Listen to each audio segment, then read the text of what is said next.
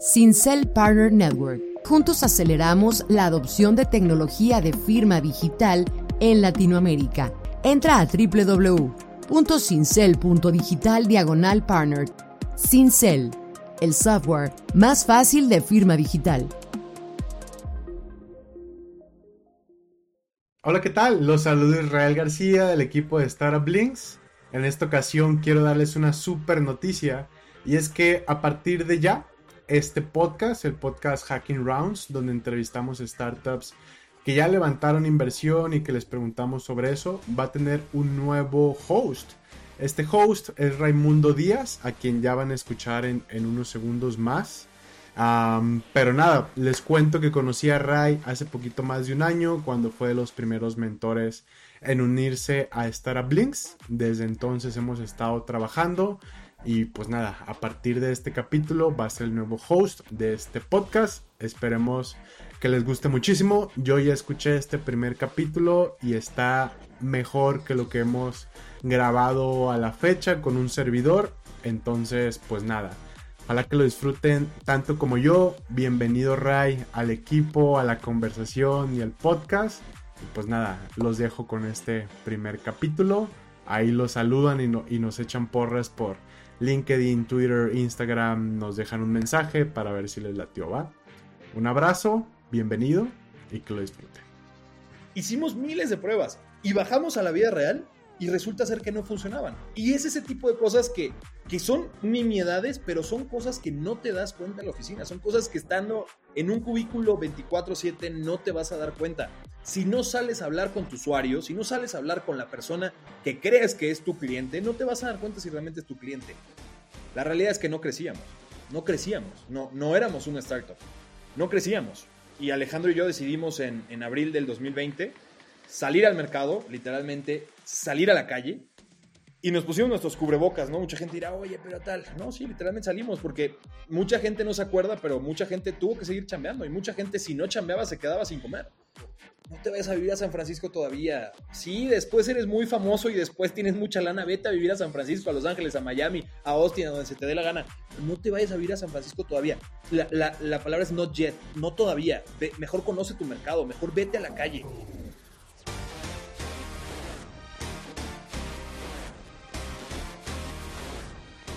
Bueno, bienvenidos. Aquí estamos con Daniel Recuti. Daniel, mucho gusto de tenerte aquí. Mil usos app. Cuéntame quién es Daniel, qué haces, tus socios, cómo está todo este movimiento, porque queremos descubrir y sacarte toda la información disponible para los seguidores y para los escuchas y para la gente que lo ve.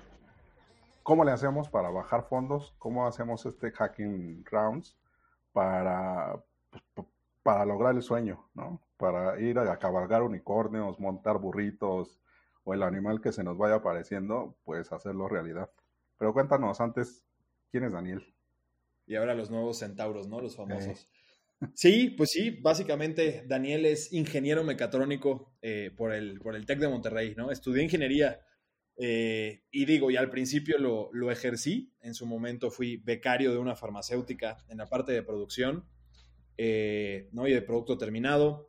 Luego me pasé a IBM, fui, fui del primer cohorte de, de batch de, de, los students IBM, de los becarios IBM, y tuve la oportunidad de irme, de irme a Francia, ¿no?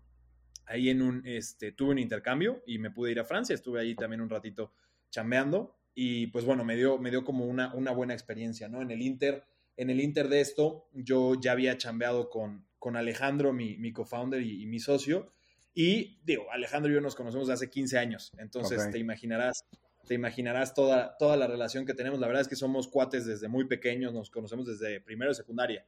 Entonces, hemos hecho juntos pues, muchísimas cosas, ¿no? Eh, estamos ahí, ahí muy, muy unidos en esa parte. Y además de, de, ser socios, de ser cofundadores y de chambear juntos, pues somos muy buenos amigos. Estamos ahí en el grupo siempre, ¿no? Vamos a echar chelas y, a comer.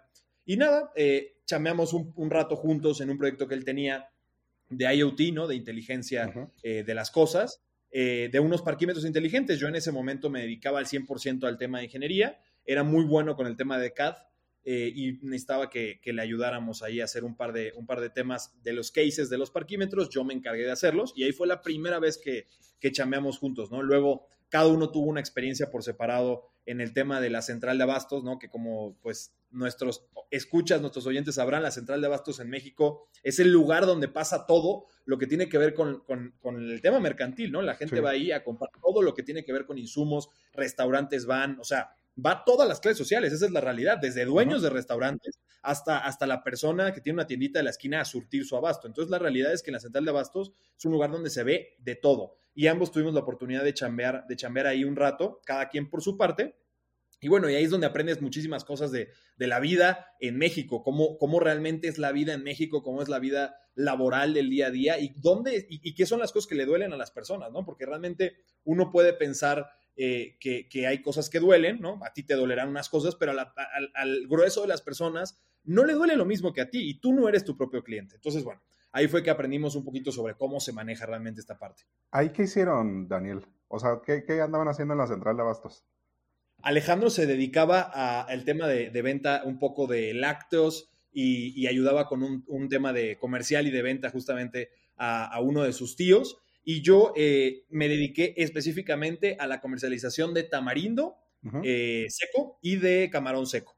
Entonces tuvimos ahí esa experiencia, ¿no? Ahí bastante. Yo, yo estuve con este proyecto cuatro o cinco meses, fue un proyecto corto. Literalmente compramos en la época del tamarindo y el camarón, lo guardamos y se vendió después, ¿no? Que básicamente es lo que, que, se hace, ¿no? Lo que todo el mundo hace. exactamente el comercio, pero te das cuenta que tienes que, no se asegura el producto, ¿no? Por ejemplo, no tienes seguro sobre el producto y si le pasa algo, si se incendia, si te lo roban, eh, pierdes mucha lana. Entonces ahí, ahí fue todo un tema, ¿no? Meterle el costo del, seguro, el costo por kilo.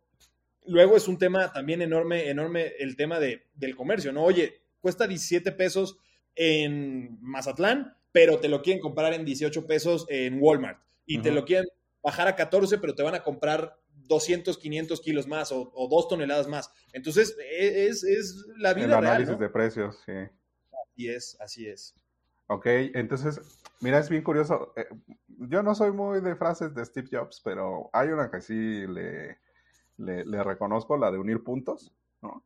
O sea, la, la central de Abastos es una ciudad completa. O sea, este, tiene, tiene sus módulos de policía, tiene sus cosas malas, sus cosas buenas.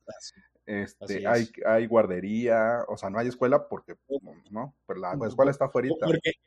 Pues, exacto, está afuera. Y la cantidad de bancos, la cantidad, la gente que llega con, con el dinero de las ventas. O sea, es, es, un mundo, es un mundo que yo creo que si hay alguien que, no haya tenido la oportunidad de ir, debería ir, porque es un mundo realmente distinto al que conocemos eh, normalmente, ¿no? O sea, es un mundo totalmente distinto y donde te das cuenta realmente la diversidad de nuestros países latinoamericanos. Exactamente. Y, que en muchos países están eh, áreas comerciales similares.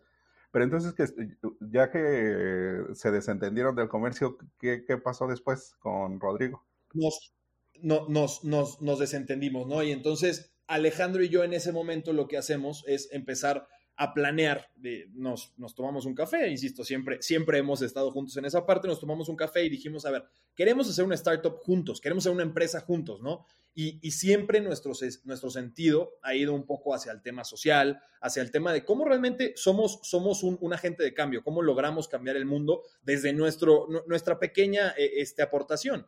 Obviamente, eh, sabemos que es complicado, pero siempre hay, hay, alguna parte en donde uno pueda, uno pueda ayudar y poner su granito de arena. Eso fue alrededor de junio, de julio eh, del 2000, un poquito antes de 2018, abril del 2018, por ahí. Platicamos esto. Yo me voy al intercambio seis meses y en enero del 2019 nos volvemos a sentar. Y en ese momento decidimos, aún los dos, este, terminando la carrera, nos quedaron ahí seis meses, terminando la carrera, decidimos, ok, queremos llevar esta idea a la realidad. Obviamente Milusos en ese momento no se parecía a nada de lo que es hoy.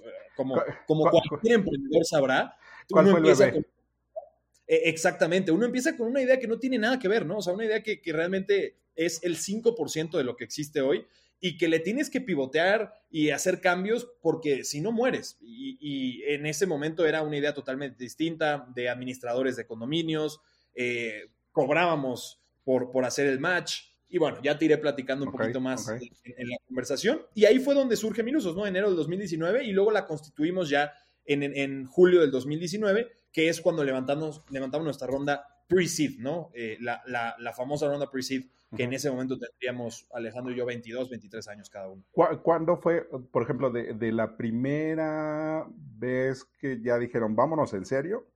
¿Ese qué fecha te acuerdas que fue? Vámonos en serio habrá sido 10 de diciembre, 5 de diciembre del 2018. ¿Y luego hasta junio del 2019? junio, el 16 de julio del 2019, constituimos ya legalmente Milusos y de Milusos. Así es. ¿Y la Presid? Y la Presid que hicimos fue por 300 mil eh, dólares. Fue, la realidad es que fue una Presid bastante buena. Nosotros teníamos, e, e, éramos unos chavos, seguimos siendo unos chavos, pero en ese momento éramos más chavos todavía. Y fue complicado en el sentido de los números, ¿no? Obviamente teníamos una idea muy clara eh, siempre hemos sido muy determinados en lo que queremos hacer, pero llegas con personas que te preguntan cosas que no tenías ni idea de que te iban a preguntar, ¿no? Eh, y este dólar, ¿en qué se va a usar? Y si lo usas para eso, ¿qué va a suceder después? Y si lo retienes, ¿cuánto te va a dar? Y, o sea, temas financieros, temas de comercial, temas marketing complicados que nunca nos habíamos este, realmente sentado a analizar. Y ahí fue cuando cuando empieza la historia verdadera de, de, Milusos, ¿no? En ese, en, ese momento. Pero sabes que, Daniel, hay eh, como en eso, o sea, en esos puntos que vamos uniendo, o sea, en esos seis, siete, ocho meses, eh, o, sea, son vertiginosos a más no poder, es que descubres 20 mil millones de cosas y, y tienes que, o sea, muchas veces lo que uno no, no transmite es la transformación que tiene que tener uno como emprendedor, ¿no? De, de ser muy operativo, o ser muy de growth, o ser muy de producto, ¿no? O sea, cada, cada uno tiene su formación en T. Pero, o sea, ¿cómo, cuáles fueron esos pasos que dijeron, no va a haber un autofinanciamiento aquí, o sea, necesitamos ir por una ronda y con quién entraron, dónde se movieron, o sea, cuál fue ese, ese, esa luz en el camino que dijeron, es por aquí. Claro, claro, sí, totalmente. Digo, al final, también un poquito lo que mencionas, éramos dos chavos saliendo de la carrera y todo el mundo te dice, tus papás, tus primos, tus tíos te dicen, chambea en una empresa. Gana, gana, o sea, chambea en una empresa formal en donde puedas este, ganar tu sueldo, tu quincena, y vas creciendo y te compras un carrito y te compras un departamento y poco a poco y la hipoteca y tal. No, o sea, lo, lo que, lo que todo el mundo quiere y, en ese momento tomas la decisión de decir, no, no, yo, yo no tengo ganas de hacer eso, ¿no? En una de esas la cajeteo durísimo, en una de esas no me sale bien, pero tengo el tiempo, ¿no? Afortunadamente tengo el tiempo y lo puedo intentar. Y creo que fue, fue justo, fue justo ahí, ¿no? Alejandro tenía buena relación con, con uno de los, de los dueños del fondo, uno de los partners del fondo, y eh, vamos a hablar con él. Alejandro habla primero con él, le presenta la idea, le parece buena idea, vamos, vamos con ellos, se les presenta el proyecto, que en ese momento, insisto, era muy diferente. les, parece, les parece buena idea, al final ellos son, ellos son un hedge fund eh, mexicano, tienen varias inversiones de riesgo de real estate y de riesgo también tecnológico. Y Milusos fue eh, el primer, la primera eh, aplicación en la que invirtieron. Entonces, el riesgo era, era grande, y obviamente la responsabilidad nuestra era más grande aún, ¿no? Son la primera aplicación, la primera startup que le están metiendo lana. Eh, son un tema de real estate grande, pero pues nunca han metido a tecnología, ¿no? En, ese momento no habían metido a tecnología. Confían en dos chavos eh, que, que, pues tienen todas las ganas, pero, pero pues tendrán todo el conocimiento que hace falta, ¿no? Y la respuesta hoy, tres años después, te puedo decir que no, no teníamos todo el conocimiento, pero teníamos las ganas y afortunadamente teníamos eh, las capacidades para, para aprenderlo y para, y para lograrlo, ¿no?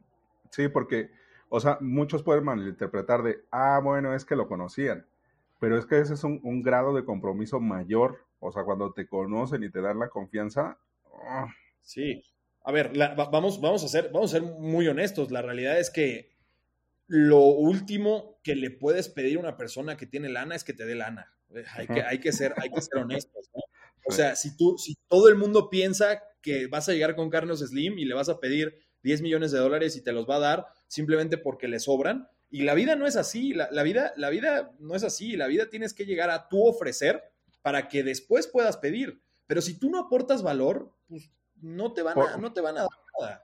sí, por más conocido, por más conocido que sea tuyo, primo, pariente, tío, o sea, eso le da un grado más de compromiso y de dificultad, porque no es solamente que le quedas mal a la persona, sino a toda la familia. No, no, a ver, imagina, imagínate a, a, dos chavos de 22, 23 años en ese momento, que incluso menos, 21, 22 años, que, que se meten en ese problema de pedir dinero para, para armar una startup, ¿no? Que al final el, el, concepto de una startup es quémate la lana para crecer, para intentar vender, para solucionar un problema de manera disruptiva y después vemos qué pasa. E, ese, es, ese, es, el concepto de startup. Ese es el concepto de, de una empresa que crece rápido. Es, entonces, la realidad es que lo, que bien dices, y es, es, totalmente cierto, el compromiso era totalmente distinto. Los primeros meses fueron muy complicados, fueron meses de decir, ahora qué hago con la lana, ¿no? O sea, realmente sí, sí fueron meses de decir, ¿me la gasto en esto? ¿No me la gasto en esto? les pido permiso para gastármela. ¿Cómo funciona esto? ¿no? realmente es complicado porque obviamente ellos te dan toda la libertad del mundo de decir, pues ahí está la lana, tú me pasaste un forecast, tú me pasaste este, un plan comercial, un plan de ventas, me pasaste un plan de marketing, me pasaste un plan de tecnológico, pero ahora llévalo a la realidad. No me puedes estar marcando todos los, todos los lunes, martes, miércoles y jueves a las 10 y a las 2 y a las 3 de la tarde para pedirme permiso si te vas a gastar 1.500 pesos en hacer X cosa, porque pues tú eres el founder, ¿no? Tú eres el, el, director de la empresa, tú eres el que tienes que saber qué hacer. Y eso fue, y eso fue, creo que un momento de maduración literalmente enorme porque nosotros nacemos en prepandemia, pero en febrero tenemos nuestro MVP, febrero del 2020, y el 14 de marzo del 2020 cierran todo. O sea, la gente no, no, no, es, es difícil pensar que han pasado más de, más de, bueno, casi tres años, dos años y medio, pero Milusos crece, Milusos eh, eh, se vuelve un bebé en la pandemia. Entonces, imagínense tener un MVP en febrero del 2020 y en marzo te cierran las casas, no puedes ir a las casas, porque el modelo de negocio de Miluso en ese momento era ir a las casas, entrar en las casas. ¿Y, cómo le haces, no? Ahí se, nos vino el mundo encima. A ver, eh, ajá. O sea, ¿cuál fue esa propuesta de valor que ayudó a, bajar los fondos? O sea, eh, allá en la ronda que, ya sabes que cuando se hace el pitch, eh, uno se vuelve hasta psicólogo, ¿no? Y adivinador aparte. Entonces, como que, ¿cuál fue esa propuesta? ¿Cuál fue ese orden? Al final, en, en, en o sea, como se necesita más esa magia de la actitud y lo vamos a lograr. Los números, claro que son súper importantes, pero en, esa, en, esa, en ese levantamiento, ¿cuál fue el que tú dijiste? De aquí ya me agarré al, este, al inversionista. Mira, eh, eh, me he leído miles de libros de cómo levantar capital en PowerPoint, ¿no? Que los famosos de Silicon Valley levantan capital con PowerPoints. Y la realidad es que creo que si hay algo en lo cual, en lo cual todo el mundo coincide, es que en, en una, en una presentación, en, pedir lana, en un, en un pre-seed, en un PowerPoint stage, realmente es conexión con el, con el inversionista. Si no logras conectar con el inversionista, no te van a meter lana, porque ellos saben que no le están metiendo lana a un proyecto, ellos saben que le están metiendo lana a los fundadores. Entonces, tú como fundador tienes que entender que tu proyecto puede valer nada y que, y que, tu, y que tu idea puede ser cero. Pero si tú como fundador no te sabes vender y no, y no vendes el proyecto que tienes como persona, literalmente, es imposible que te metan dinero. En nuestra, en nuestra parte, eh, en, nuestra, eh, en nuestra experiencia, Alejandro y yo lo que hicimos fue venderles nuestra, nuestra vida y básicamente era nuestro proyecto de vida. Y les comentamos que nuestro proyecto de vida era no trabajar para alguien, sino hacer algo por nosotros mismos, donde tuviéramos la oportunidad de realmente cambiar la vida de las personas, donde tuviéramos la oportunidad de cambiar lo que estaba sucediendo y lo que está sucediendo en Latinoamérica y, ser, y ser globales. Y yo creo que eso fue, ese fue el punto de inflexión en el cual ellos entendieron que la idea no era lo importante en ese momento, sino realmente era apostar por, por nosotros como dos chavos que se conocían, dos chavos que se quieren mucho y que realmente van a, van a hacer todo lo posible por sacar algo adelante. Insisto, en etapa pre-seed, nunca vendes el proyecto. Te vendes a ti como persona y te vendes a ti como un proyecto de vida que el inversionista puede agarrar desde cero, literalmente. Y eso es lo interesante. ¿Cuál, fue ese problema que, que, dijeron, este es el que tenemos que resolver y que fue el que generó esa conexión? O sea, ¿cuál fue ese problema? El problema, el problema fue básicamente en ese momento la, el, el, proyecto, la idea se vendió como eh, solucionarle el pain a los administradores de edificio. Todos, todos estamos ciertos, de hecho nosotros tenemos muchos datos sobre eso. Eh, un administrador de edificio se va de, de, ser administrador, lo corren literalmente en promedio cada dos años. Dos años dura nada más en la administración de un edificio.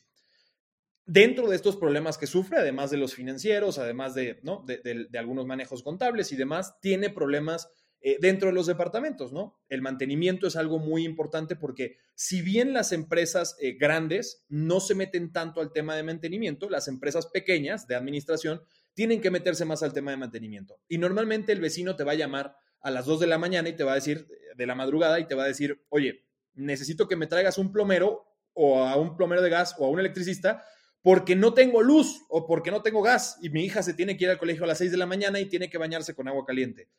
Y aunque uno pensaría que el administrador no, realmente no debería ser la persona que se encargue de esos problemas, pues sí es la persona que se encarga de esos problemas. Esa es la gran realidad. Y Miluso surge así, surge eh, solucionando ese problema que tenían los administradores de, de inmuebles. Y eso hizo mucho sentido para, para nuestros inversionistas, porque básicamente ellos, como, como ya mencioné, se dedican al real estate. Ellos tienen inversiones inmobiliarias. Entonces, hizo mucho sentido y mucho clic. Ahí es donde todo el mundo está diciendo, oye, ahí hizo, el clic. No, déjate de literalmente de tonterías que la, el, la persona y tal. No, ahí hizo obviamente el clic el proyecto. Obviamente ellos dijeron, yo tengo edificios, yo tengo la posibilidad de meter el proyecto en los edificios, pues hace todo el sentido del mundo que le pueda dar un impulso tecnológico a la solución que están planteando estos chavos. Pero, pero además es, es un igual, eh, o sea, como que ya a lo lejos se ve un poco más claro, pero también ese tema de, de, ir encontrando a las personas o, o, como el fondo indicado, o sea, también esa es una chamba, es un trabajo gigantesco porque no es, no sale a la primera, o sea, es un mar de opciones. Así es, así es. Es, es, e, es, es bien complicado, sobre todo en, encontrar el partner ideal en tu momento, en tu momento de idea, porque al final es el momento de idea, es lo más importante y es bien complicado. Mucha gente, y he leído también mucho eh, de muchos founders, ¿no? Tal vez con otros backgrounds y sobre todo en Estados Unidos que te dicen, revisa muy bien a tu primer inversionista. Este, ten todas las cartas sobre la mesa para que puedas tomar la mejor decisión. Sí, pero tal vez a veces la primera, la, la, decisión es que solamente hay una, ¿no? Entonces, ese es el gran tema, ¿no? A mí me gusta también un poco desmitificar esa parte porque no crees que Milusos, eh, que Alejandro y yo teníamos tampoco mucho de dónde decidir, ¿no? Era, era esa opción o, o, tal vez una opción de 50 mil, 70 mil dólares, o tal vez de, de, Family and Friends, o tal vez un bootstrap entre nosotros de hacer software, que somos buenos haciendo software, eh, pero, pero esa fue la opción que tomamos, ¿no? Tal vez las opciones no era fondo A o fondo B, las opciones eran bootstrap, Friends, Family and Fools o fondo. Y tomamos la, la, decisión que nos parecía en ese momento la más indicada y que hoy estamos completamente seguros de que fue la decisión ideal. Y, y, entonces ya con estos fondos, el proyecto, ¿en qué momento el barco tuvo que girar? Dieron el timonazo y digo, Uf. o sea, en pandemia, o sea, sí es así como, pues, como a todos nos pasó, ¿no? Así de, ahora sí vamos por la grande y de repente, ¿qué crees que te tienes que meter en una caja criogénica? Casi, casi. Mira, te voy a responder, creo que el otro día lo platicábamos justamente, te voy a responder lo que, lo que es precioso responder, ¿no? Fuimos al mercado, nos dimos cuenta de que la solución no era la adecuada y pivoteamos. La realidad es que no crecíamos, no crecíamos, no, no éramos una startup, no crecíamos. Y Alejandro y yo decidimos en, en abril del 2020 salir al mercado, literalmente salir a la calle, y nos pusimos nuestros cubrebocas, ¿no? Mucha gente dirá, oye, pero tal. No, sí, literalmente salimos porque mucha gente no se acuerda, pero mucha gente tuvo que seguir chambeando y mucha gente si no chambeaba se quedaba sin comer. Y, y nuestros socios trabajadores eran parte de, de gran parte de ese, de ese, nicho. Entonces nosotros salimos a la calle y, y empezamos a platicar con, con, con los socios, con los trabajadores y empezamos a entender cómo se movía el mundo de los oficios, el de los oficios, no el del administrador. Nosotros en ese momento nos dimos cuenta que el administrador de, oficios ya no, de edificios ya no era nuestra opción. Nuestra opción, nuestro core business era el trabajador de oficios, el socio mil usos. Y salimos a la calle y, conocimos a Alejandro y yo afiliamos a los primeros 400 trabajadores, nosotros dos literalmente en la calle, ahí tenemos un par de fotos interesantes. O sea, a pie. A pie, a pie. Eh, el primer barrio que fuimos, no me voy a olvidar nunca, fue al barrio de San Ángel, este, ahí atrásito de, de insurgentes. Ajá. Y porque hay muchas lapalerías, muchas ferreterías, mucho cerrajero, está el mercado justamente. Fuimos ahí y, y bueno, una de las anécdotas más interesantes que nos sucedió en ese momento, que es bien, bien interesante, nosotros ya teníamos la aplicación, ¿no? Ya teníamos un MVP de la, de la primera app de socios y bueno, la empezamos a instalar en, varios celulares. Le decimos a la gente, préstame tu celular, te la instalo rápido, yo te ayudo, no pesa más de 10 megabytes, ya sabes, todo el tema que uno en la oficina piensa que es lo importante. Llegamos a, la vida real y, la gente la baja y todo, y de repente nos salen, nos salen tres o cuatro este, celulares que dicen, no se puede instalar, no se puede instalar, no se puede instalar. Y nosotros, pero ¿qué pasa? ¿Qué pasa? ¿No? Y nunca habíamos pensado que era un sistema operativo que seguía existiendo en la calle y que, y que según Google, Estados Unidos, el sistema operativo ya no, tenía, ya no tenía funcionalidades. Tuvimos que rehacer la aplicación para bajar a un sistema operativo anterior para que pudiera funcionar en ciertos, ciertos celulares. Entonces, es una anécdota de miles que tengo que, que, es, que es al final lo que es el startup, ¿no? Eso en la oficina nunca, nunca, hubiera llegado. O sea, ¿no? Nunca o sea, nosotros hicimos, pruebas, no te voy a mentir, como con siete tipos distintos de Android, de iOS, y en ese momento creo que había Windows Phone, si no me equivoco, teníamos una aplicación de Windows Phone. Hicimos miles de pruebas y bajamos a la vida real y resulta ser que no funcionaban. Y es ese tipo de cosas que, que son nimiedades, pero son cosas que no te das cuenta en la oficina, son cosas que estando en un cubículo 24/7 no te vas a dar cuenta si no sales a hablar con tu usuario, si no sales a hablar con la persona que crees que es tu cliente, no te vas a dar cuenta si realmente es tu cliente. Y es algo que a mí me encanta siempre decir, tú no eres tu cliente, tu cliente nunca eres tú. O sea, la idea pudo haber surgido por algo que te topaste alguna vez en la vida, pero tu cliente no eres tú, no eres tú. Tú no tienes, tú no tienes, tú no eres un millón de usuarios, tú no eres 500 mil usuarios, tú no eres un millón de vidas. Entonces tienes que aprender a entender esa parte. Y, y, y entonces en ese diálogo dijeron, ya, el administrador no es nuestro usuario, es la gente de a pie, es el del oficio, y entonces yo conozco el sector, ¿no? Este, eh, platicábamos que, o sea, dos años ahí picando piedra por otros lados en otro país y descubrimos que es el mismo problema. Eh, ¿Cuál es, o sea, por qué, primero, el, el, llegar a un sector que no es sexy, ¿no? O sea, es de, me voy a poner a ayudar a gente que administra edificios, digo, ah, bueno, voy con los que tienen edificios, ¿no? Lo logré, pero después voy y les digo, oye, ¿qué crees que pues no es tan directo con los del edificio, de los administradores, sino con los de mantenimiento, o sea, con el de abajito, el proveedor de, de a pie? Eh, o sea, en ese momento, ¿para dónde se veía el camino? Eh, ¿Cómo iba la ronda? O sea, ¿cómo iba o sea, ¿no? ¿Qué, qué, cuál fue el, la pandemia? Y también, también, te quiero preguntar, ¿cuántos contagios tuviste que, sobrevivir? Sí, a ver, la realidad es que nuestro run rate era de alrededor de 24 meses para la ronda pre-seed. Eh, tuvimos que extenderlo un poquito más porque estuvimos en pandemia y la atracción no era buena. Definitivamente la atracción no era buena. Y fue, fue, bueno, en la parte de los contagios, sí tuvimos varios contagios. Nosotros afortunadamente hicimos un fondo para los socios trabajadores que en ese momento estaban afiliados con nosotros, que afortunadamente varios de ellos siguen con nosotros. Hicimos un fondo de, ayuda para ayudarlos y lo que hacíamos era prevender, eh, seguro, eh, prevender servicios. Simplemente le, le decíamos a las personas, precompra un servicio de electricidad, por ejemplo, en 500 pesos, el 100% del servicio del dinero se va a ir al trabajador y eh, a partir de que tú quieras lo puedes utilizar, ¿no? Ya sea en dos meses, tres meses, seis meses y no tenía vigencia, ¿no?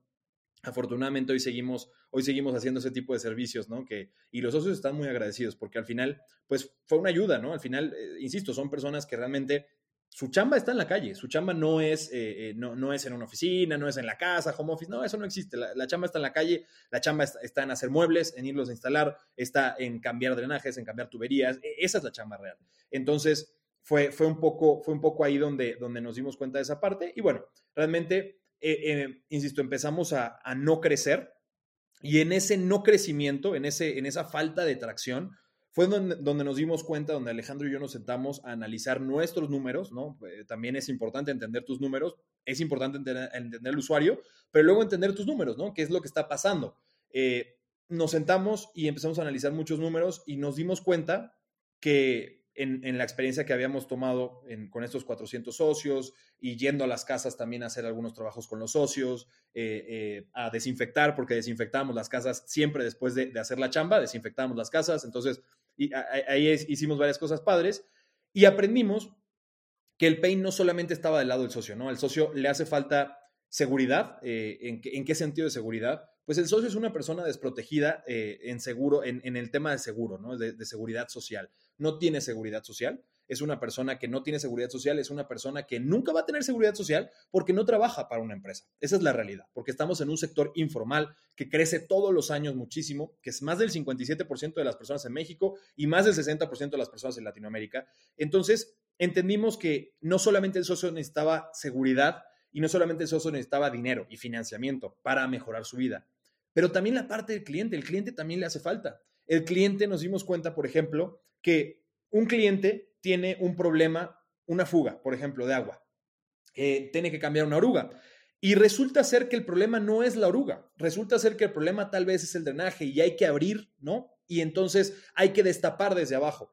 ¿Y qué sucede? Que el cliente dice, no tengo la lana para hacerlo, porque es un imprevisto, no sabía que esto iba a suceder, no tengo la lana, no tengo los 3 mil, los 4 mil, los 5 mil pesos que puede, que puede eh, llegar a costar, mejor cámbiame la oruga y pues veo cuánto me sale, o sea, cuánto me dura eso, ¿no? Entonces, los propios socios te dicen, ¿no? Y seguramente les ha, les ha pasado a todos, oye, yo te recomiendo la opción A, que te va a costar 4 mil, pero te va a durar 3 o 4 o 5 o toda la vida, o te puedo recomendar la opción B, que tal vez cuesta el 30% de la opción A, pero pues probablemente te dure 6 meses o te dure 8 meses. Es un arreglo eh, temporal, se podría decir. Y ahí nos dimos cuenta que realmente la lana también hacía, hacía falta para la parte del cliente y era una parte esencial.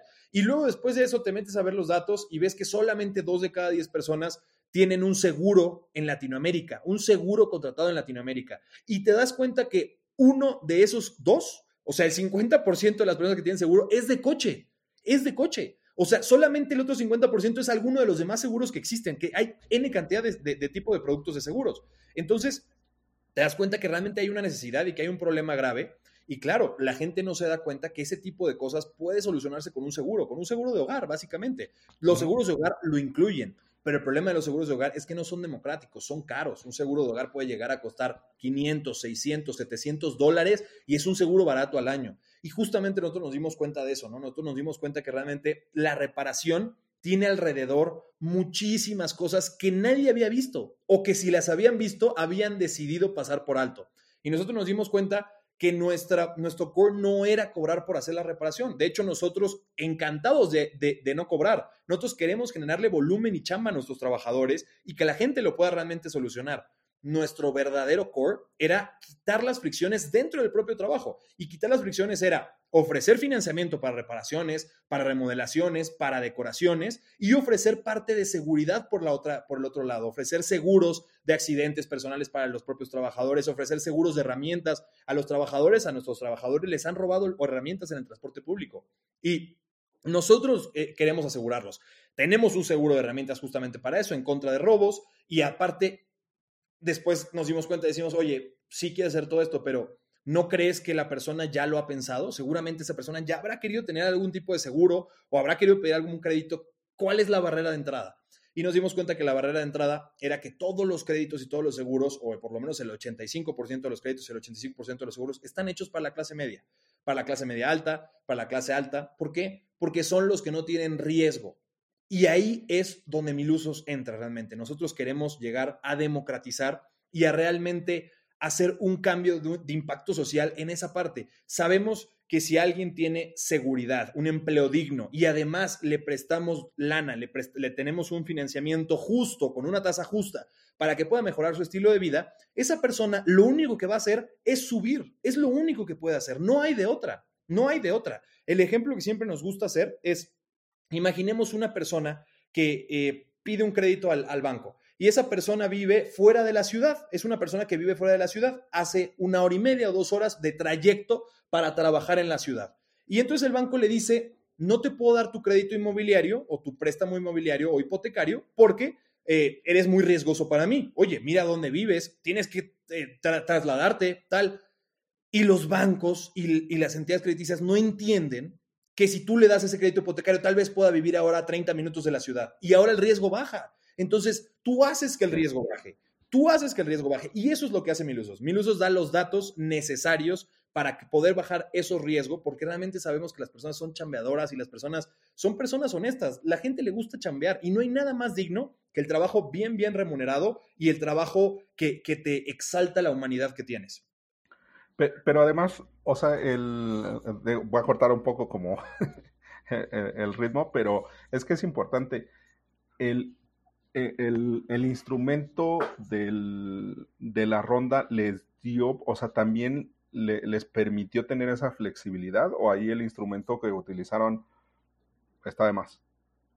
No, el instrumento que utilizamos fue Equity. Eh, eso creo que no, no, no es eh, este, secreto para nadie. Fue Equity por lo mismo, ¿no? Insisto, al final, al final del día éramos dos chavos con una idea y, los, las personas del fondo nos dijeron, confiamos en ustedes, pero necesitamos un equity. Al final, si la idea llega a fracasar, yo tengo una empresa. O sea, me quedo con la empresa.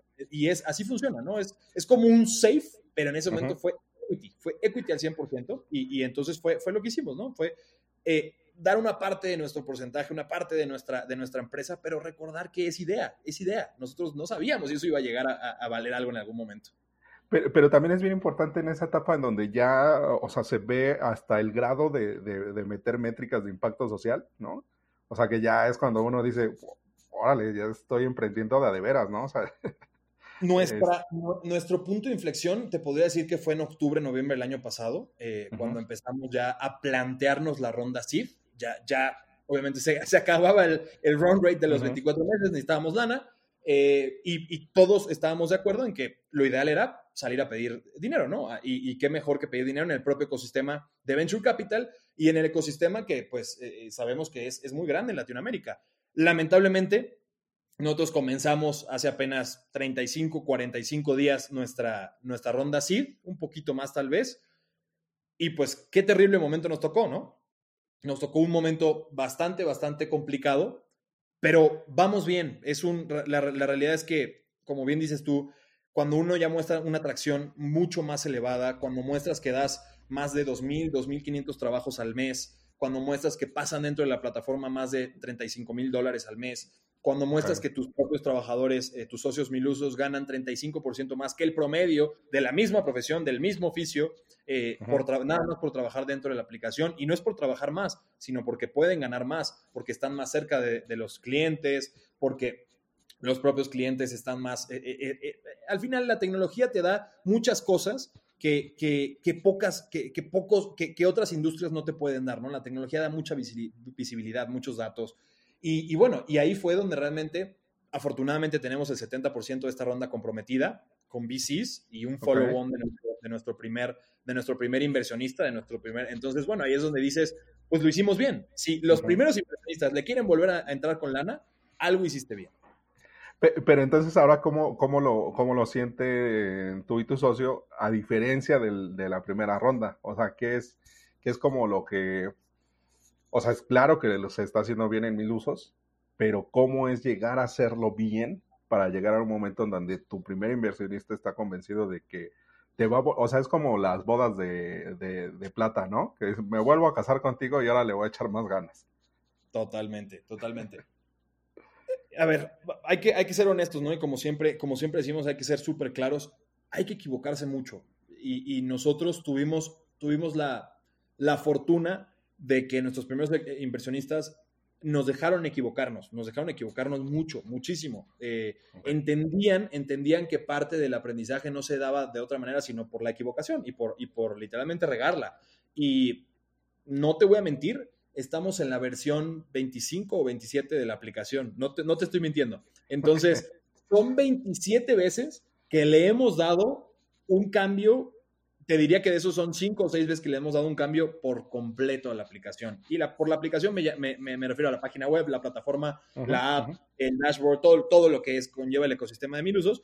Y entonces es, ellos, ellos también lo ven en esa parte, lo vieron como, ok, estos chavos no se quedaron en el MVP, no, no se quedaron en, no sirve mi idea, no sé qué está pasando. No, fueron a la calle, empezaron a, a pivotear, empezaron a entender cuál era el problema, cambiaban, cambiaban, cambiaban y creo yo que ese es el punto de inflexión en el cual los primeros inversionistas dicen, órale, vas a la, ronda SID, pero ten por seguro que yo te voy a ayudar con un porcentaje de esa, ronda SID porque sigo creyendo en ti.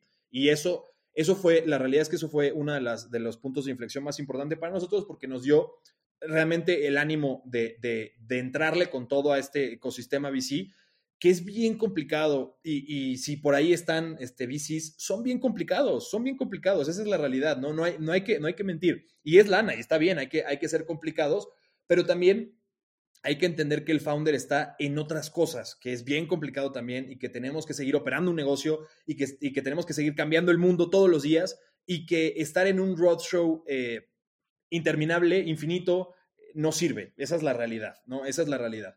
Eh, yo, yo por eso ahí también en LinkedIn me van a ver mucho hablando sobre no creas todo lo que ves en, las, en los periódicos, no creas todo lo que ves, porque la realidad es que vemos solamente lo bonito y, vemos, y lo bonito es eh, Startup Juanito Pérez levanta 3 millones de dólares en ronda SID. Es la ronda SID más grande de Coajimalpa de Morelos en México, ¿no? Y tú dices, ay, no, güey, está cabrón, o sea, no, no, no, esto está espectacular, la ronda más grande. Eso no pasa, o sea, eso pasa una vez cada 100 mil, cada 2 millones. Tienes que buscar lo que tiene un fit para ti. Y lo que tiene un fit para ti puede ser que no tenga un fit para los demás. Y es más, y yo, y yo me atrevería a decir eh, que también las startups jugamos mucho con humo. Y ese, y ese humo es algo muy normal en la industria. Esa es la realidad. En el ecosistema es algo muy normal. Jugamos mucho con humo. Y bueno, también eh, no hay que creernos tanto ese humo, ¿no? A veces el humo de una startup pues no tiene por qué nublarte tu vista, ¿no? O sea, realmente es el humo de una startup que no sabes si pagó por esa nota de prensa, no sabes si le pagó a alguien por salir y por pedir su servicio, no lo sabes, no, o sea, no nos creamos todas estas notas de Forbes porque la mayoría son pagadas, esa es la realidad. No, y además, el, o sea, es también em, lo que mencionabas al principio, es, es mucho de feeling, ¿no? O sea, también por eso las rondas en, en pandemia, la videollamada este, es así de, no sé si estás completo, estoy viendo un avatar, este, ¿no? O sea, como hay un montón de información que se nos escapa y al final termina siendo esa conexión, ¿no? Porque somos personas y en las pymes, o sea, startup y negocio en general es muchísima especulación. Porque tú no sabes, mira, hasta el, hasta el negocio más pequeño que, que dices es garantía, tienda de abarrotes, pero le ponen una tienda, un mini super enfrente, o le cierran la calle, o la vuelven privada, o sea, tú no tienes la certeza de, que le pediste al primo o al tío que vaya a seguir funcionando. O sea, al final estar en un negocio es estar en la incertidumbre. Nada más que la diferencia es de qué tanto crecimiento quieres. Entonces, ahí con, eh, con esta nueva preparación y digo, ya uno aprende, ¿no? Dice el dicho que más sabe el diablo por viejo que por diablo, ¿no? Diablo, totalmente. Uno, uno ya se va haciendo sus, sus, buenos acordeones y sus callos. E, entonces, en, esta, en este nuevo planteamiento de la ronda y de cómo ir, eh, ¿qué, es lo que ayudó más? El que ya hay un market fit más claro, en que ya hay un crecimiento mes con mes, que ya está la fórmula secreta de cómo desbloquear este, nuevos mercados, o sea, ahí como, como por dónde está haciendo, porque luego también uno como founder, eh, como founder se pone, híjole, o sea, pues también se compra esas ideas, ¿no? De necesito pagar RP para salir en todos lados y que me tomen en cuenta, o necesito estar haciendo reunión tras reunión en el roadshow porque aquí el tema es volumen y a veces pues, es de francotirador y no es de escopeta el, el enfoque, ¿no? O sea, como ahí, por ejemplo, es que hasta parece que estamos platicando de lo más sexy del mundo, porque... no, porque estamos apasionados, pero, pero es una industria cero sexy, es una industria cero Que, que, que, justo, o sea, ¿cómo, ¿cómo ahí conviertes lo que no es sexy en sexy? Mira, ahí un, un, fondo nos preguntó, nos preguntó hace, hace no mucho, ¿por qué escogieron esta industria que no es nada sexy, justamente, ¿no? Que es cero sexy. Y, la respuesta de Alejandro y mía fue, los sexy somos nosotros. Y creo que un poco va, un poco va, un poco va eso, ¿no? Eh, no, nosotros lo que nos ayudó en esta ronda, eh, en la parte de la atracción, fue mucho el crecimiento, pero justo lo que acabas de mencionar, nosotros en, a mediados del 2021 compramos un paquete de RP, ¿no? Un paquete de, de Public Relations para startups, específicamente para startups. Y bueno, ahí digo, no nos fue mal, no nos fue mal, pero pero no es lo que buscas. La, startup no busca eso. La startup no tiene por qué vivir de ese, de ese diésel porque la startup vive de gasolina premium. Esa es la realidad. Si le metes diésel va a sacar humo, insisto, pero si le metes gasolina premium va a arrancar. Y ahí fue donde realmente nuestra, donde nosotros cambiamos el speech, fue en el momento en que empezamos a cambiar la vida de las personas realmente. Y te lo digo en serio, no como humo, no te lo digo como venta, te lo digo realmente en serio cuando los socios trabajadores eh, hablábamos con ellos y realmente nos decían, oye, ahora sí estoy chambeando tres veces al día con ustedes. Ahora sí estoy, o sea, mi, mi, chamba es, son ustedes, o sea, mi chamba me la da, me la da mil usos y mis clientes eh, fieles, pues ya los tengo en mil usos, ¿no? Y, y entonces dices, ok, ahí sí es una verdadera atracción. Insisto, cuando realmente el socio trabajador te dice, sí me estás cambiando la vida de una o de otra manera, y cuando, insisto, empezamos, quitamos las fricciones, quitamos las fricciones, dejamos de cobrar, quitamos take rates, hicimos que el marketplace fuera 100% gratis y ahí ves un, hockey stick así, ese fue, ese fue. Ese, fue, pero, pero insisto, pero la realidad detrás de eso es generar chamba. La realidad detrás de eso es hacer el match sin cobrarle a nadie, es, es hacer esa, ese, ese sacrificio, ¿no? Mucha gente, y a mí me encanta porque, porque nosotros, este, hemos, hemos visto en este ecosistema, pues somos conocidos, ¿no? En el ecosistema, insisto, de, de la, de, del nicho de marketplaces de oficios, pues somos conocidos en mil usos, afortunadamente, de buena manera, eso es, eso es bueno, pero hemos conocido muchos que la multiplicación que sacan para, para, para, la, para la venta, para el forecast de venta es Imagínense que hay 800 millones de servicios en Latinoamérica, y esto es un dato real, 800 millones de servicios se, se, piden en Latinoamérica al año, y a cada uno le cobras 2 dólares por conectarlos. Haces 1.600 millones de dólares este, al año. Y dices, mira, pues la matemática es verdad, ¿no? 800 millones por dos, pues sí, sí da un buen número. De ahí a que lo vayas a lograr es otra cosa muy complicada y muy distinta. Y eso es lo que a los VCs les ha entrado en razón, ¿no? Han, dicho, tiene todo el sentido del mundo, tiene, tiene la, la, tiene usted la boca llena de razón, como dice, como dice el meme. Y es que sí, ¿no? Al final te das cuenta de que a nadie, de, a ninguno de nosotros nos gusta, nos gusta pagar fees, a, ninguno. de hecho, cuando nos, nos, nos, venden ahorita el, Uber One, vamos a ser sinceros, ¿quién de nosotros paga? Nadie lo paga, vamos a ser sinceros. O sea, Uber, Uber ahorita no está innovando en absolutamente nada. Es un sistema de. El, el, el, el tema de, de, suscripciones dejó de existir hace ya mucho tiempo, a menos de que sea Netflix o Spotify, nadie te va a pagar. Esa es la gran realidad. Entonces, vamos a ser sinceros, aquí nos gusta pagar un, take rate, aquí nos gusta pagar una comisión, a nadie, esa es la realidad, a nadie, ni al más millonario del mundo le gusta pagar una comisión, no les gusta, o sea, no, no es algo que nos guste.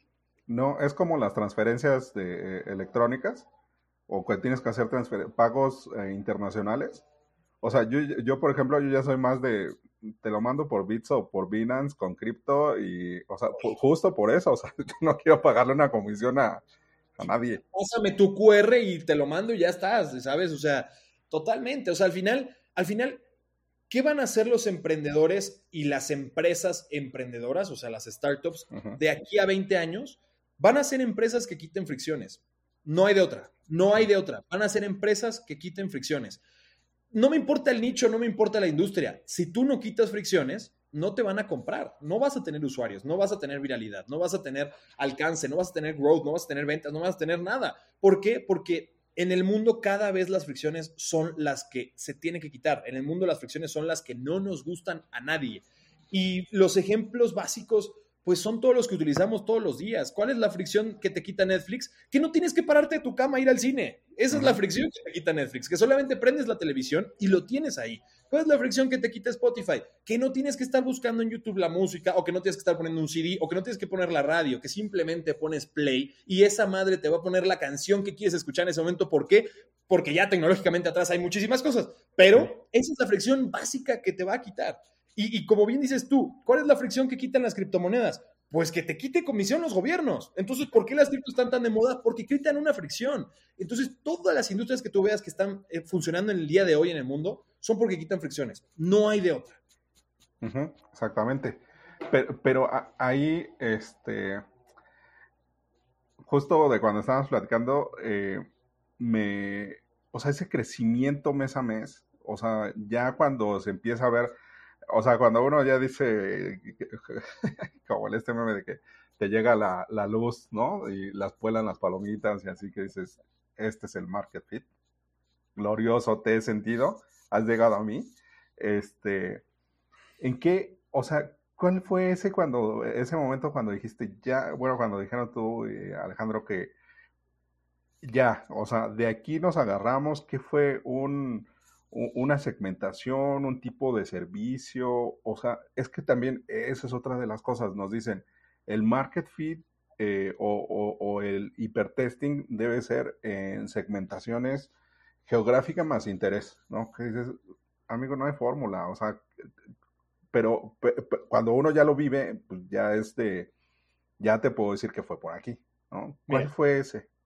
Yo, yo, te voy a, yo te voy a hablar algo este, que, que, es como poco ortodoxo, ¿no? Y que nadie te va a decir, que nadie te va a decir.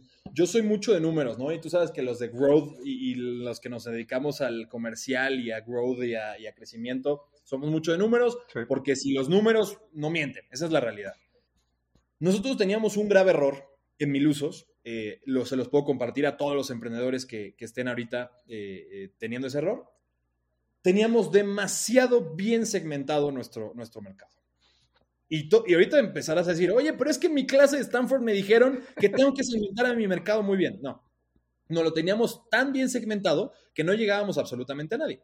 En el momento en que quitamos las fricciones y quitamos la segmentación geográfica, en ese momento mil usos explotó. Y te voy a, y te voy a decir por qué, cuál es la razón y cuál, obviamente siempre hay una, una siempre hay una razón, de, no, no es casualidad. La razón es porque nosotros nos estamos enfocando solamente en zonas B más y A. Solamente en zonas B más y A. Para los que viven en la Ciudad de México, estas zonas son la Roma, la Condesa, la del Valle, Coapa, Coyoacán, Santa Fe, eh, lo más, entre comillas, es un poquito más, pero ya saben, estas zonas muy, bonitas, muy sexys. Esas sí son zonas sexys, ¿no? Esas son zonas sexys. Donde ven deportivos y camionetas. Exactamente. Y entonces Milusos se enfocaba en, esa, en esas zonas porque, porque en Milusos éramos muy inteligentes y sabíamos que esas zonas eran las que nos iban a pedir. Pero resulta ser que Milusos no éramos tan inteligentes, porque resulta ser que en el momento que quitamos, otra vez, esas fricciones, en el momento que quitamos esa segmentación, en ese momento nos empezaron a llevar servicios de Catepec, de Iztapalapa, de Naucalpan, en ese momento abrimos Guadalajara, abrimos Monterrey, abrimos Cancún, abrimos Acapulco, eh, abrimos León, Querétaro. ¿Por qué? Porque entendimos que la segmentación en nuestro mercado no importa. Esa es la realidad.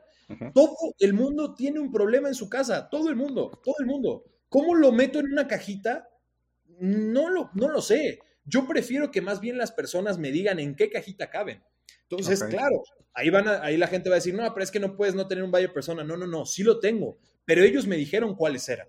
Yo sé entonces que las personas que viven en, en tal alcaldía pueden gastar tanta cantidad de dinero y hasta tanta cantidad de dinero. Pero si ellos no me lo hubieran dicho, yo no lo hubiera sabido, no lo hubiera atinado. Esa es la realidad. Entonces ahora sí puedo segmentar, ahora sí puedo saber que en Polanco gastan 30% más, en Iztapalapa gastan 20% menos, pero reparan 30% más. ¿Por qué? Porque tal vez la zona tiene más problemas de agua, de electricidad, de luz. Ok, perfecto. Entonces esos datos son lo que realmente yo necesitaba, ahora sí, para tener una segmentación real. Pero si yo segmentaba sin saber, al, puro, como dices tú, al, al, itera, itera, itera, hazlo como loco masivamente y gástate poquito, que es el famoso este, del ecosistema, no lo iba a lograr nunca. Esa es la realidad. No lo iba a lograr nunca, porque no soy una computadora que pueda estar todos los días y todo el día optimizando, optimizando, optimizando. No lo soy. Entonces, mejor pregúntale al mercado, dile a Google, San Google, lleva y haz tu magia, porque literalmente Google es mágico. Haz tu magia y tráeme la información a mí. Y Google hizo eso. Google, nosotros le dimos tarjeta abierta a Google literalmente y le dijimos, tráenos la información a nosotros. Nos trajo la información y claro que ahí entra el Business Intelligence, ahí entra el análisis de data y ahí sí es donde te das cuenta dónde estamos parados y qué es lo que tenemos que mejorar para ahora sí tener el crecimiento del famoso hockey stick. Y si me preguntas cuándo fue eso, eso fue en enero de este año. Pasamos de tener 500 órdenes de trabajo al mes siguiente tener 1700 órdenes de trabajo en un mes. Estás hablando de un crecimiento de 3.5x en un mes. Te, tengo que hacer esta pregunta porque es la pregunta que no se hace, sobre todo en el sector marketplace, que todos dicen por la teoría y porque lees y porque se te encuentra por ahí, pero ¿cómo demonios balanceas la oferta con la demanda? O sea, ¿cómo pasas de un mes de 500 a 1600 que no se te, no se te vaya la balanza para el otro lado? Mira, es una excelente pregunta. De hecho, fíjate, ningún bici no la has hecho, no, nos la ha hecho, perdón y no, no nos las hacen porque tú sabes de Marketplace y porque yo sé de Marketplace, porque probablemente no sepan que, eso, que eso sucede en el Marketplace. Lo que nosotros hicimos, nosotros tenemos una base de datos eh, de socios trabajadores y lo teníamos en enero, lo teníamos un poco restringido en el asunto de geocercar. Nosotros geocercamos, en este momento ya lo geocercamos, porque como dices tú, ya se balanceó, ya tenemos las métricas del mes que viene y tal. En ese momento no. Lo que hicimos fue quitar la geocerca literalmente quitamos la geocerca. Entonces a alguien de Monterrey le llegaba un servicio de la Ciudad de México, pero no me importa, ¿sabes? En ese momento no me importa, es un happy problem. Prefiero que el de Monterrey se entere que en México hay chambas a que parezca que no lo están agarrando, porque eso es importantísimo en un marketplace. Imagínate que tú pides un servicio de plomería y el plomero no te contesta. Mm, pues es una terrible experiencia de usuario. Entonces lo que hicimos en ese momento fue quitar todos los bloqueos, literalmente todos los bloqueos. A los albañiles los, hicimos electricistas, a los electricistas los hicimos plomeros, literalmente, no se lo cuentes a nadie. Y en ese momento fue que justamente pudimos, pudimos hacer este match, cerrar esta cadena. Afortunadamente todo fue bien, eh, apretamos un poco en el tema de afiliación, afiliamos más gente en las zonas que sabíamos que ya íbamos a empezar a pautar mejor y en ese momento pues eh, tenemos ya ahorita todo un poquito más ordenado, más estructurado. Los plomeros agarran trabajos de plomería a menos de 5 kilómetros de su, de su lugar este, donde viven, de su lugar donde pasan mayor tiempo. Y digo, y todo ese tipo de cosas. Pero es una pregunta excelente porque, insisto, la, la respuesta bonita hubiera sido, nos pusimos en esas dos semanas a afiliar. Y no sabes cuántos afiliamos, ¿eh? No, no tienes ni idea. No, la respuesta real es quitamos candados. Quitamos candados, hicimos que esto fuera una feria y luego en la feria hicimos puestos. Si no, iba a ser imposible. Es que lo pones, lo pones de una forma que igual, eh, la inteligencia de negocios está en la calle.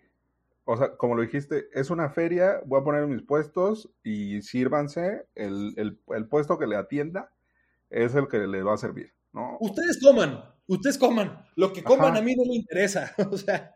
Sí, y, y, es, bueno, N cantidad de ejemplos, pero por ejemplo, el youtuber no se da cuenta que es un showman y quieren aprender de Gary Vee cuando tiene que aprender de Barnes no, digo, siempre digo, del circo de, siempre se me olvida.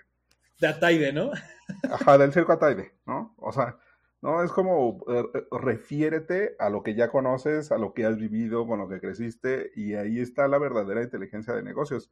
Totalmente. ¿No? Entonces... Es que hay muchas empresas que se quieren ir, y, perdón, insisto, si hay algún founder que está por ahí en, esa, en, en esta etapa, no lo hagan, se quieren ir a vivir a, San Francisco, no te vayas a vivir a San Francisco todavía. Sí, después eres muy famoso y después tienes mucha lana, vete a vivir a San Francisco, a Los Ángeles, a Miami, a Austin, a donde se te dé la gana, pero no te vayas a vivir a San Francisco todavía. La, palabra es not yet, no todavía.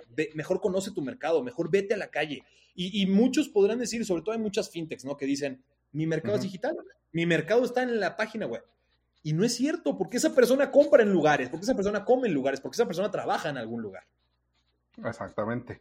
Oye, pero ah, hemos hablado de puro B2C. ¿Hay B2B en usos? Sí, es la parte escondida, es la parte, es la parte del negocio que, nadie ve. Pero sí, por supuesto que hay un B2B detrás, de, detrás de mil usos. Eh, nosotros vendemos advertising para nuestras, nuestros clientes, para nuestras este, empresas clientes. Eh, vendemos también, tenemos un API en la cual nos conectamos con retailers de e-commerce. Imaginemos que pides un, electrodoméstico por alguno de tus e-commerce favoritos, no voy a, hacer, no voy a decir aquí. Pero en alguno de tus e-commerce favoritos pides un electrodoméstico e inmediatamente lo puedes eh, instalar, puedes eh, calendarizar lo que lo instale mil usos, ¿no? Entonces, insisto, otra vez quitamos las fricciones, no tienes que venir a nuestra plataforma, nuestra plataforma va a ti, no tienes que salir de tu e-commerce de preferencia y bueno, obviamente eso, ese es nuestro, nuestro B2B eh, en este momento en la parte de los, de los trabajos, de, los, de las reparaciones y las instalaciones y de parte obviamente de los seguros y los créditos, pues tenemos también productos especializados para B2B cuadrillas grandes, eh, por ejemplo, muchas empresas de construcción tienen con nosotros seguros, eh, hace mucho sentido. Al final son seguros muy accesibles. Con nosotros puedes asegurar a, tus, a tus, colaboradores, a tus obreros eh, de construcción por menos de un dólar al, mes. Entonces la realidad es que son, son seguros súper, súper accesibles y si tienes cuadrillas de mil, de dos mil trabajadores que son temporales, pues qué mejor que darles esa prestación ¿no? y realmente asegurarlos contra un accidente que puede suceder, que en las construcciones siempre hay accidentes. Entonces la realidad es que ese es, ese es un poco de nuestro, de nuestro lado oscuro, ¿no? del, del lado oscuro de, de mil usos, que no se ve, ¿no? que no es, no es el sexy, pero que es el que, el que sí funciona bastante también. Sí, porque ahí em, es que es bien curioso. Yo igual de ahí lo hago como referencias muy old school, ¿no? O sea, yo me conectaba en IRC chat y cosas así. Eh, de estas de estas super apps que pues, antes eran super sitios como el difunto Yahoo, bueno, que es un zombie que anda ahí caminando. Eh, o sea, cómo, cómo, cómo, el mismo mercado se va moviendo y reestructurando y es cíclico al final, ¿no? O sea, ahorita que me estás contando mil usos, eh, el modelo es un SaaS Plus, ¿no? O sea, es un marketplace más SaaS, más FinTech, más InsurTech, más B2B, que puede meterse un lead gen, un CPL, o sea, ¿no? Es un monstruo ágil, que eso ya es muy sexy. Así es, y justo, ¿no? Por eso, por eso la respuesta fue los sexy somos nosotros. Va por ahí, la, realidad es que va por ahí. Eh, nosotros en Milusos nunca nos, esto es una frase de Alejandro, ¿eh? si, lo ve no se va a enojar conmigo. No, pero es una frase que me encanta de él, que dice, eh, nosotros no nos enamoramos de, de, la, de nuestra solución, nosotros nos enamoramos del problema. Y nosotros somos fieles creyentes de que las personas son las que nos tienen que decir qué necesitan y nosotros aprendemos a entender lo que, la personas, que las personas necesitan, ¿no? Si el día de mañana, voy a decir un secreto, pero si el día de mañana viene algún, algún e-commerce, ¿no? Y nos, y nos ayuda a meter eh, herramientas, materiales dentro de la, de la plataforma, tenemos el ecosistema para hacerlo. Lo podemos hacer sin problema. ¿Por qué? Porque tenemos las reparaciones, porque tenemos el financiamiento, tenemos los métodos de pago. Simplemente es agregarle un poquito de grasa a un engranaje que ya está funcionando. Entonces, como bien dices ahí, Ray, y tienes toda la razón, eso es lo que se vuelve sexy.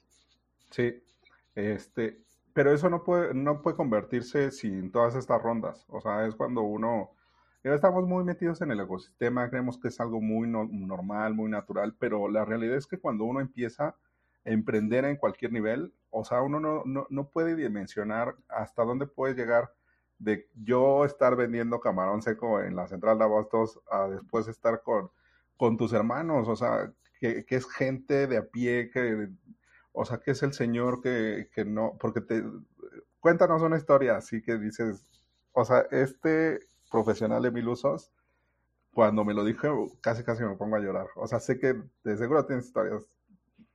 Hay una, hay una que me gusta mucho en San Pedro de los Pinos, aquí por, por Periférico. Fuimos con el señor Julián, no me voy a olvidar nunca, es carpintero, el señor Julián es carpintero. Por ahí, si les atiende el señor Julián, muy buen carpintero, uno de nuestros, nuestros mejores carpinteros fuimos a cotizar eh, un mueble este, en ahí, ¿no? A cotizar, bueno, hacer las medidas, él, sacar las medidas, yo ayudarlo a cotizar. En ese momento era cuando estábamos literalmente en la calle con, con nuestros socios y, y, lo, fuimos, lo fuimos a ayudar a hacer una, un mueble de TV, no me voy a olvidar nunca, era caoba y digo, el cliente tenía sus especificaciones, muy amable, también el cliente, nos dejó entrar eh, en su casa y, nada, ¿no? Eh, Julián, Julián hace, hace sus, sus, mediciones, ya saben, su papelito con sus mediciones, tanto por tanto, materiales, eh, todo para la cotización, ¿no? Porque al final hay que hacer, hay que hacer una, una, visita para hacer la cotización, hay que hacer un levantamiento. Saliendo de ahí, eh, me, me, dice algo, me dice algo muy curioso, me dice, oye, señor Daniel, ¿no? Porque yo ni soy señor ni nada, pero digo, pero señor Daniel, lo que pasa es que vengo de muy lejos y no tengo dinero para regresarme. Yo pensé que hoy nos iban a dar un adelanto y no tengo dinero para regresarme. O sea, esa es la realidad. y le dije, y, le dije, oye Julián, pero no, o sea, no, no sabía, no, no, pensabas que podía haber sido así, ¿por qué no trajiste más dinero? Y me dijo, no, no, no, es que no es que no traje más dinero, es que no tengo dinero. O sea, no, no, casi casi no me estás entendiendo. No es, que, no, no, es que yo sea güey. Claro, insisto, uno siempre tiene sus prejuicios y tiene, y tiene ese tipo de cosas. No es que yo sea güey, es que no tengo lana. Y, en ese momento le dije, no te preocupes, la, la, el, o sea, el adelanto te lo damos de una vez, te lo da mil usos de una vez, ni te apures por eso. Este, vete a comprar los materiales. De hecho, le dije, vamos a comprar los materiales de una vez. Lo dejé en la, en la casa de materiales ahí que él conocía cerca y le dije, ahí está la lana, literalmente, o sea, te la, te la depositamos directamente en mil usos. Eh, obviamente, sea responsable, tal, y, y, y, el señor Julián sigue trabajando con nosotros. Entonces, eh, ahí, ahí es donde, donde dices, pues vale la pena, ¿no? O sea, realmente vale la pena. Y es en ese micro. Yo sé que yo no voy a poder estar en todos los trabajos que se hagan, pero, pero uno siempre, hay una frase, y, ahorita dijiste que, que, no te encanta la de Steve Jobs, yo tengo una de Bill Gates, que dice que lo sentimental no está en lo masivo, sino en lo personal. Y tienen toda la razón. El ser humano no ve, no ve cosas sentimentales en lo masivo. Tú no puedes amar a mil personas, pero sí puedes amar a una persona y sí puedes ver lo que sucede y la realidad de una persona. Entonces, para mí fue muy impresionante ver la realidad de Julián, porque es la realidad seguramente de 100 mil, de 2, de 3 millones más de personas. Entonces, a mí me hizo entender que por ahí era que yo tenía que seguir este, y teníamos que seguir haciendo esto. Daniel, y justo ya para cerrar el, episodio, ¿qué, ¿qué, nos puedes recomendar para hackear estas rondas, para, para, para llegar? O sea, ya entendimos que es eh, un tema humano, las métricas y los números son importantes, pero el corazón, o sea, ahí qué es, o sea, qué es lo que necesito yo, founder, para hackear mi ronda y llegar, y, poder llegar al señor Julián, a Doña Guadalupe, o sea, como hacer ese impacto real. Mira, tengo, tengo creo que dos frases que resumen muy bien, de hecho aquí las tengo anotadas porque, porque me gustan mucho. La primera es, la ganancia se encuentra en la repetición. Repetir, repetir, repetir es ganar, esa es la realidad. Picha las veces que sea necesario. Al principio, tú mismo vas a decir, güey, la estoy haciendo mal. Tú mismo vas a decir, hay algo que no está cuajando. Es más, te vas a sentir hasta deprimido y triste después de la reunión. Vas a decir, ya sé por qué me dijeron que no, ¿no? O sea, es obvio que me iban a decir que no, ¿no? Y, poco a poco te vas armando este callo, como todas las cosas en la vida. La primera vez que juegas fútbol, pues probablemente seas muy malo, pero poco a poco vas, vas a ir mejorando, ¿no? Nadie, nadie es Messi, ¿no? Nadie, nadie al principio sabe hacerlo al 100%, esa es la realidad. Entonces, la ganancia se encuentra en la repetición, repite, repite, repite, repite. Eh, otra cosa que, me gustaría agregar ahí, eh, muy importante, es métele realmente pasión y corazón a lo que hagas, ¿no? He leído varios libros de, de emprendimiento, sobre todo de Estados Unidos, que no me gustan porque hablan mucho de el primero encuentra la solución y luego ve el problema y encuentra la solución que es sexy, ¿no? Justamente encuentra el mercado que está hot en ese momento y hace una solución y luego encuentras cuál es el problema que estás, que estás este, solucionando. Señores, estamos, señoras y señoras y señoras y señoras, estamos en Latinoamérica y en Latinoamérica así no funcionan las cosas. En Latinoamérica hay que tener feeling, en Latinoamérica hay que salir y bajarte de tu pedestal y entender cuál es el problema que quieres realmente resolver. y, y y aficionarte a ese problema. Si no te apasionas a ese problema, si no, si no realmente lo crees, lo crees que, que, tú, que lo que tú estás haciendo genera un cambio, nadie te va a meter lana, porque ni siquiera tú mismo te, estás, te, te, lo estás creyendo. Nadie te va a meter lana. Eso, eso sería lo que, lo que yo les diría mucho.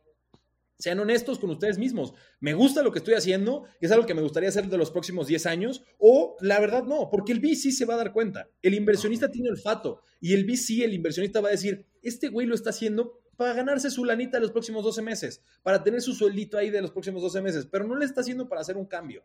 Entonces, es eso, yo creo que es eso. Y bueno, y para terminar, una frase que, me encanta, eh, que, es, que es una frase bien ruda, pero es la realidad. Los ganadores y los perdedores tienen las mismas metas.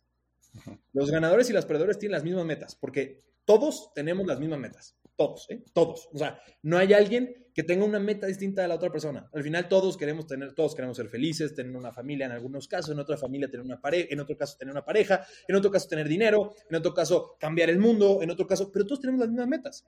Entonces, ¿qué es lo que tú estás haciendo diferente y qué es lo que tú le estás aportando realmente a tu comunidad para ser el ganador y no ser el perdedor. Eso creo que es, la frase que, que, yo me llevaría porque es lo más importante. Aportar antes de pedir.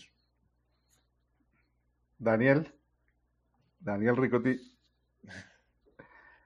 haznos el comercial. ¿Qué necesitas de nuestra audiencia?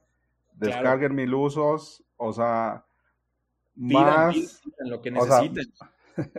más, o sea, un founder de calidad no se demuestra más que con la, las palabras, la acción, la historia, la transparencia. Entonces, creo que al final eh, no es, bueno, es hackear la ronda, ¿no? Es hacer un hacking round, pero hay que hackearse uno mismo para transformarse. Ahí está.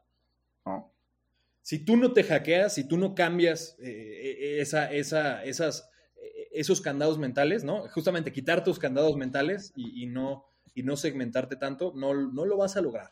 Y, no, y mil, gracias. Este, nada, de, nuestra audiencia, ¿qué necesitamos? Necesitamos que nos usen, que nos compartan, que le digan a todos sus amigos. Eh, y si nos equivocamos, también háganoslo saber, es importante también, ¿no? Este, eh, no somos perfectos, creo que ninguna plataforma en la vida es perfecta, nos podemos equivocar, siempre tratamos de solucionar en lo que nos equivocamos, pero úsennos, eh, úsennos, vayan a la página web, pidan nuestros seguros, pidan nuestros créditos, aseguren a sus familias con nosotros y bueno, y si por ahí también hay inversionistas, cierren la ronda, estamos a punto de cerrar la ronda, nos queda nada más ahí un, un ticketcito, entonces pues nada, eh, sería, sería eso. Y mil, mil gracias por, por, el espacio, Ray. La verdad es que estuvo muy bueno. Ya lo habíamos ahí, hablado y platicado y creo que padrísimo.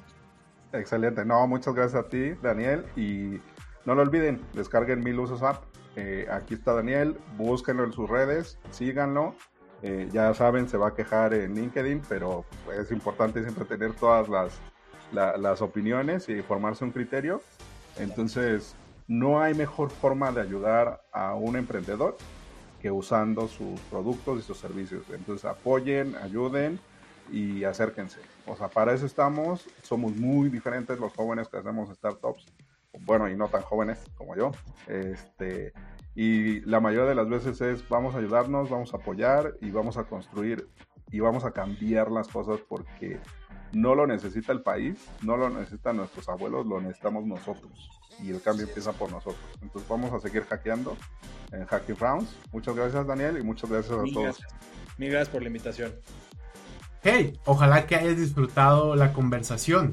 Me gustaría invitarte a que nos sigas en nuestras redes sociales, Twitter, Instagram, LinkedIn y YouTube, para que estés al pendiente de los nuevos lanzamientos. Además, si te gustó esta conversación, te invito a que lo compartas con quien crees que haga sentido. Muchísimas gracias y nos vemos en la próxima.